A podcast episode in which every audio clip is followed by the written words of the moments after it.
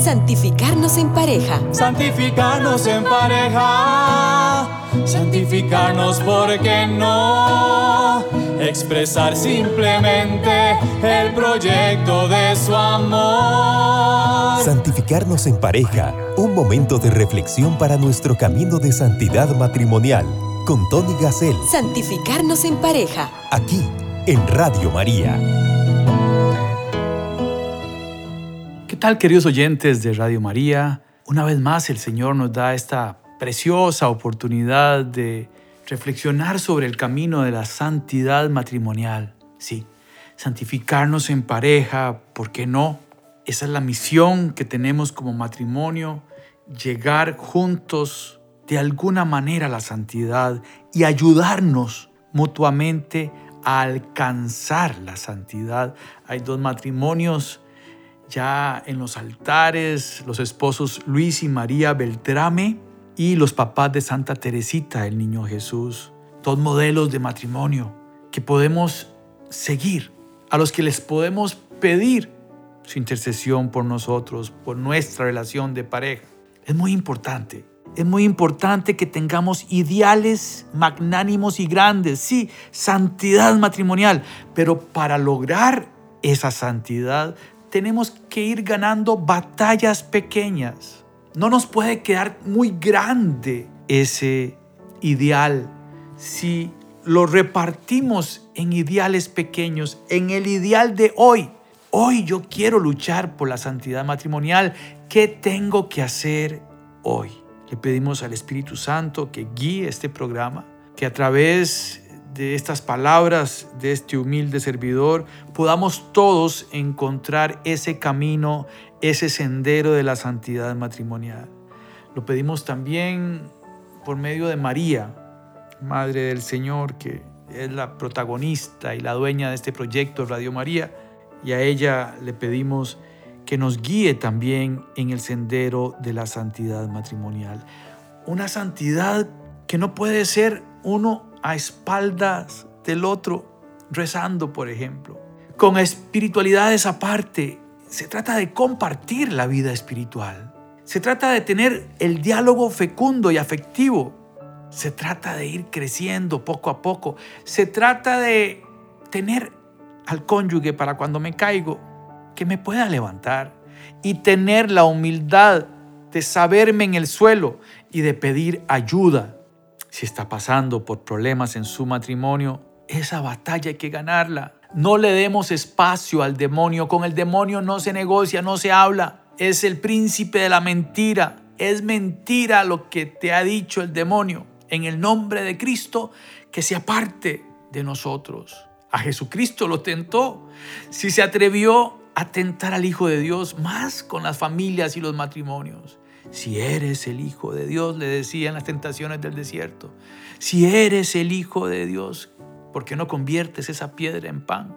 Lo ponía a dudar y así nos pone a dudar a nosotros. Tenemos que ser justos, tenemos que ser fieles, tenemos que vivir la castidad matrimonial, el respeto conyugal. Y de eso hablan estos programas de santificarnos en pareja.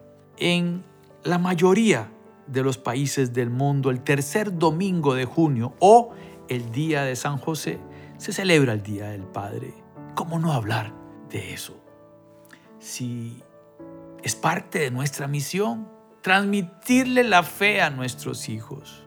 Hay una canción, una vieja canción de Juan Manuel Serrat que a mí me encanta cantarla, se las comparto al menos un pedacito. Hace más de un año ya que en casa no está tu pequeña. Un lunes de noche la vi salir con su impermeable amarillo, sus cosas en un atillo y cantando, quiero ser feliz. Te dejó sobre el mantel adiós de papel, tu pequeña.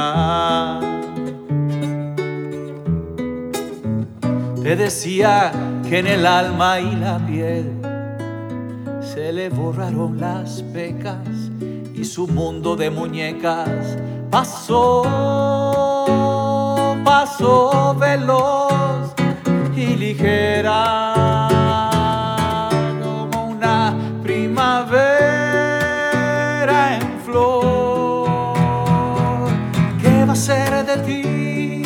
lejos de casa? Nena, ¿qué va a ser de ti? ¿Qué va a ser de ti lejos de casa? Y nena, ¿qué va a ser de ti? Y esperaste en el sillón y luego en el balcón a la pequeña. Y de punta a punta de la ciudad preguntaste a los vecinos y saliste a los caminos, quién sabe dónde andará. Y hoy te preguntas por qué un día se fue tu pequeña.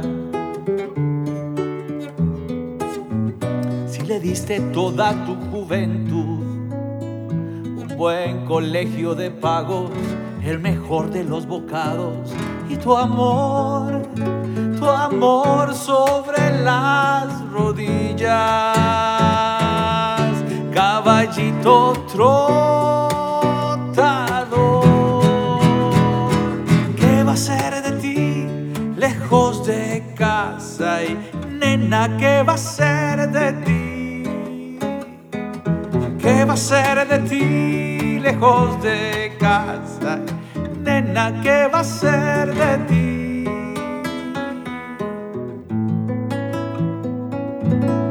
Santificarnos en pareja. Y hoy te preguntas por qué un día se fue tu pequeña. Si le diste toda tu juventud, un buen colegio de pagos, el mejor de los bocados y tu amor. Queridos amigos, es tan importante este tema de los padres. Hay un poeta libanés, Gibran Jalil Gibran, que dice que los padres somos el arco del cual nuestros hijos, como flechas vivas, son lanzados. Dejemos que la inclinación de nuestra mano de arquero contribuya a lograr la formación de hijos felices. Y ese es el punto de este programita de hoy. ¿Cómo lograr la formación de hijos felices? La primera pregunta es, ¿qué es lo que lo hace a usted feliz? ¿Las cosas del mundo? ¿El carro? ¿La casa? ¿Las deudas? Son cosas importantes, por supuesto. Hay que trabajar para eso, claro que sí. Pero nuestra felicidad tiene que estar en la vida eterna. La felicidad tiene que estar en la vida eterna y nuestros hijos tienen que darse cuenta, dependiendo de la edad en la que usted esté, si sus hijos son pequeños, si sus hijos son adolescentes, si sus hijos son adultos jóvenes en la casa, si sus hijos ya son casados, si somos abuelos, abuelas. Cada etapa tiene su ciclo, tiene su formación para con los hijos. Pero la línea que une a todas ellas es la verdad de que Dios es un Padre. Un Padre que siendo Dios se hizo hombre y que vino a dar la vida por cada uno de nosotros. Y eso se nota en nuestra paz interior. Y eso se nota en la alegría. Y eso se nota en las crisis. Qué extraño. ¿Cómo es que mi abuelita está con esa paz en medio de esa tormenta? ¿Qué es lo que tiene? Hay una interrogante en esa abuela. ¿Por qué? Y si uno conversa con los abuelos, con las personas de fe, se da cuenta de lo que tienen y es a Dios en su corazón, en su mente, en todo lo que hacen. Y tenemos que transmitir eso de alguna manera a nuestros hijos. En la carta de San Pablo a los Colosenses, en el capítulo 3, versículo 20, 21, hijos, obedezcan a sus padres en todo, porque eso es lo correcto entre cristianos. Padres, no sean pesados con sus hijos para que no se desanimen palabra del Señor. Padres, no sean pesados con sus hijos para que no se desanimen. Estamos siendo pesados con nuestros hijos. ¿Cómo es mi relación con mis hijos? ¿Qué, qué tengo que hacer para que pueda yo transmitir la fe? Y lo más importante, el ABC, el ejemplo. B, el ejemplo. C, el ejemplo. Así es. Entonces, mucho de lo que tenemos que hacer es que nos vean corriendo para llegar a la misa, que nos vean orando juntos como familia, como matrimonio, que sea real lo que hacemos, que no sea un show. Y por supuesto, tenemos que aprender a caminar con ellos, a tener una comunicación afectiva con ellos, a estar presentes en sus vidas. Mi amor, ¿qué tienes? ¿Qué te pasa hoy? Tenemos que enseñarles a tomar decisiones. ¿Cómo se toman decisiones? ¿Cómo se puede discernir la voluntad de Dios? ¿Cómo se puede perdonar? Si nos ven dando el perdón en el matrimonio, nuestros hijos van a aprender. Y tarde o temprano, como dice la canción, se van de la casa. ¿Qué va a ser de ti lejos de casa? Vas a ser un hijo amado de Dios. Y te va a ir bien lejos de casa. Porque tienen que salir del nido. Yo no puedo atar a mis hijos. No los puedo usar. Tenemos que ser amables unos con otros, misericordiosos, perdonándonos unos a otros, así como también nos perdonó en Cristo, como dice la carta de San Pablo a los Efesios 4:32. Recuerden aquella parábola del rey que llega un tipo a pedirle perdón y lo perdona. Y después este tipo que fue perdonado sale de la reunión con el rey y no perdona al que le debía. Y lo acusan y al final el rey lo castiga. Si nos sentimos perdonados por Dios, tenemos que enseñar el perdón a los demás con nuestro ejemplo. Tenemos que darles la disciplina. Obediencia y disciplina son valores importantísimos más que todo en este mundo de hoy que pretende vivir la vida fácil, la vida sin límites. Y es ahí donde nos van a agradecer, aunque a veces duela, a veces ponerle un palito a la par de un árbol para que crezca recto, lo hace estar amarrado un poco a ese palito que uno le siembra a la par, pero va a crecer recto y cuando él se vea recto y vuele alto, va a volver a ver atrás y va a decir gracias papá, gracias papi, mami. Hay que ser cómplices en su educación. No podemos dejarle la educación espiritual a la maestra de la escuela si están con hijos pequeños. Yo tengo la oportunidad de dar catequesis a padres de familia en los colegios que tienen a sus hijos en la primera comunión. Y conversamos después de la charla que me permiten dar. Y definitivamente las catequistas me dicen, Tony, es que al día siguiente de la primera comunión los padres de familia no llevan los hijos a misa. Entonces, ¿por qué? Porque no conocen el amor de Dios. No conocen y no se sienten amados por Dios. Tenemos que educarlos en el amor a los abuelos, en el respeto a los abuelos, en cuidar a los familiares, en respetar a los demás. No podemos aceptar una conducta inapropiada de nuestros hijos. Tenemos que corregir sin miedo, sin violencia tampoco. La belleza de ser padres de familia. Tenemos que la alegría que sentimos nosotros de ser padres de familia, transmitírselas a ellos para que ellos quieran ser padres de familia. Ahora los hijos primero quieren graduarse, quieren tener un perro a veces, antes de ser padres de familia. ¿Por qué? Porque quieren ser felices ellos mismos y no se dan cuenta de que van a ser mucho más felices dándole vida a otra persona, a sus propios hijos. Tenemos que educar en la vida a nuestros hijos. ¿Saben? ¿Conocen la Biblia? ¿Conocen la Biblia? Nuestros hijos conocen la palabra de Dios, la conocemos nosotros. Es la palabra de Dios la brújula de nuestro día, de nuestra vida. Es la misa dominical, la brújula de nuestra vida. Sabemos qué pasa en una misa. Recordemos que en una misa no es que se recuerda que Jesucristo murió por nosotros, no. En una misa se actualiza la pasión y la resurrección de nuestro Señor Jesucristo. Vuelve a dar la vida por cada uno de nosotros. Y ese sacrificio se une a nuestro sacrificio. Es cuando el sacerdote pone unas gotas de agua en el vino, se une nuestra humanidad con la divinidad y se le ofrece al Padre. Tenemos que aprender, queridos oyentes de Radio María, a ser mejores padres de familia Y, y como que no hay clases para esto. De un momento a otro, mi esposa quedó embarazada, tenía yo a mi primera hija en mis brazos. Y ahí empezó la aventura, la aventura más preciosa que he tenido en mi vida. No hay nada, no hay nada que pueda superar la bendición de tener hijos. Y muchos hijos es la idea, como las familias de antes. Mi abuela tuvo más de 20 embarazos. ¿Se imaginan? Ocho hijos vivos. Era otra cultura. Mi mamá, somos cuatro hijos, en paz descanse.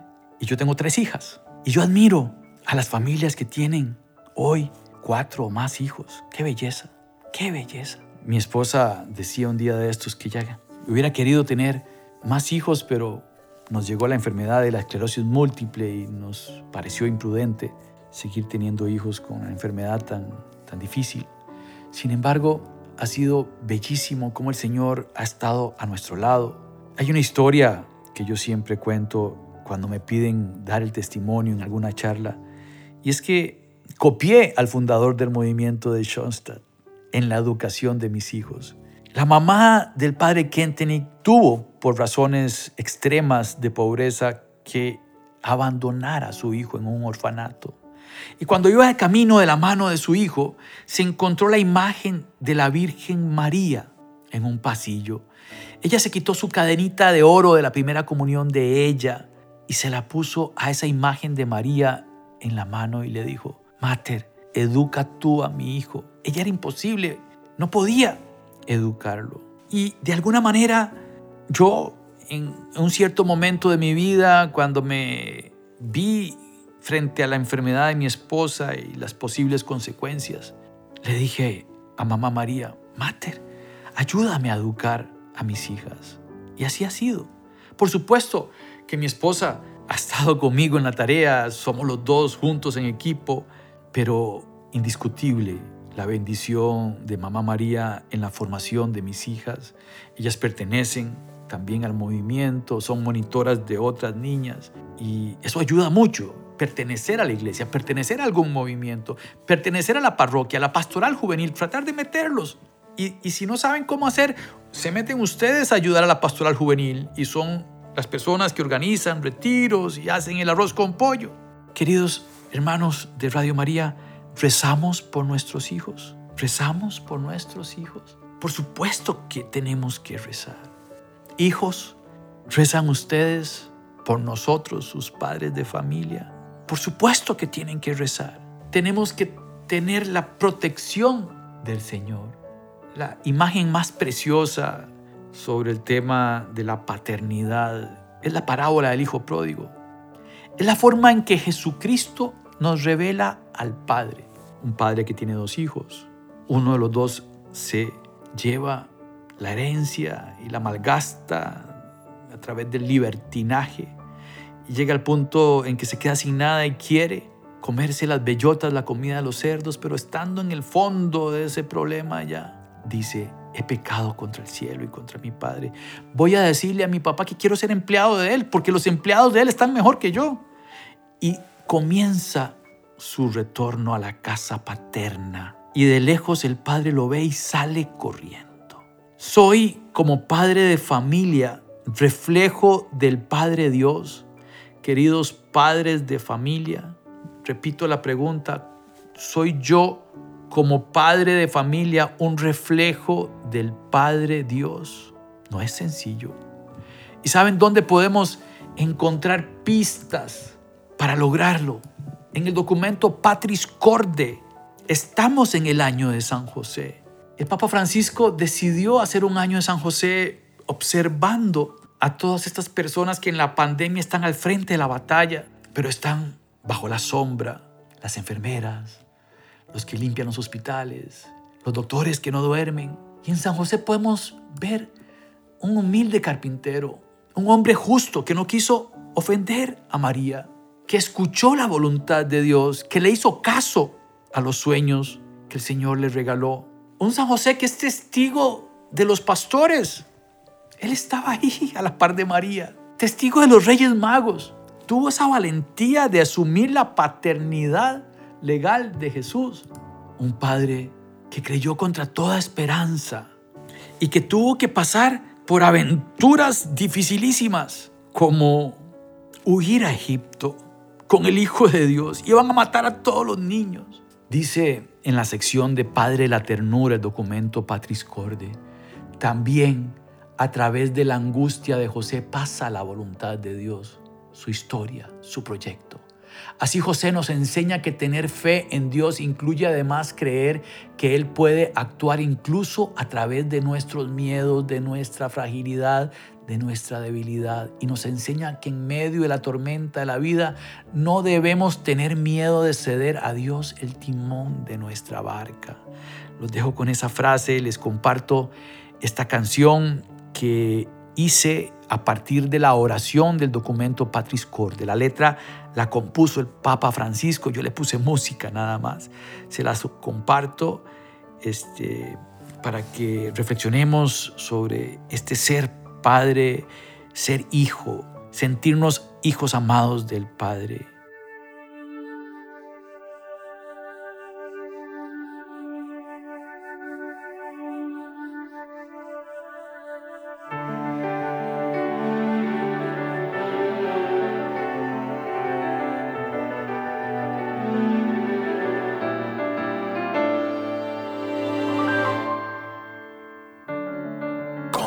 Corazón de padre. Así José amó. Humilde carpintero. Valiente San José. Con corazón de padre. Así José amó al niño Salve, custodio del Redentor. Salve, custodio del Redentor y esposo de la Virgen María. Y esposo de la Virgen María a ti Dios confió a su Hijo, en ti María depositó su confianza, contigo Cristo se forjó como hombre.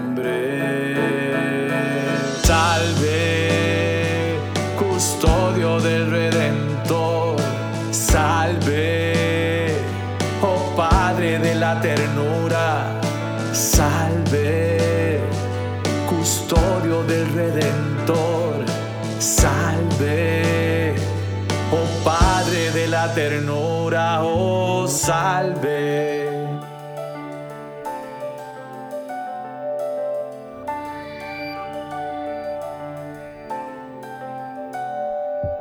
Salve, custodio del Redentor. Salve Padre de la ternura, oh bienaventurado José, muéstrate Padre también a nosotros y guíanos en el camino de la vida. Salve, custodio del Redentor, salve Padre de la ternura, concédenos gracia, misericordia y valentía, y defiéndenos de todo mal. Amén. Amén. Amén. Bueno, queridos oyentes, con esta canción terminamos y nos consagramos a María diciendo, oh Señora mía, oh Madre mía, yo me ofrezco del todo a ti y en prueba de mi fiel afecto te consagro en este día mis ojos, mis oídos, mi lengua y mi corazón, en una palabra todo mi ser, ya que soy todo tuyo, oh Madre de bondad. Guárdame, defiéndeme y utilízame como instrumento y posición tuya. Amén. Santificarnos en pareja. Santificarnos en pareja. Santificarnos porque no. expresar simplemente el proyecto de su amor. Santificarnos en pareja. Caminemos en el precioso sendero de la santidad matrimonial bajo la conducción de Tony Gassel en Radio María. Santificarnos en pareja.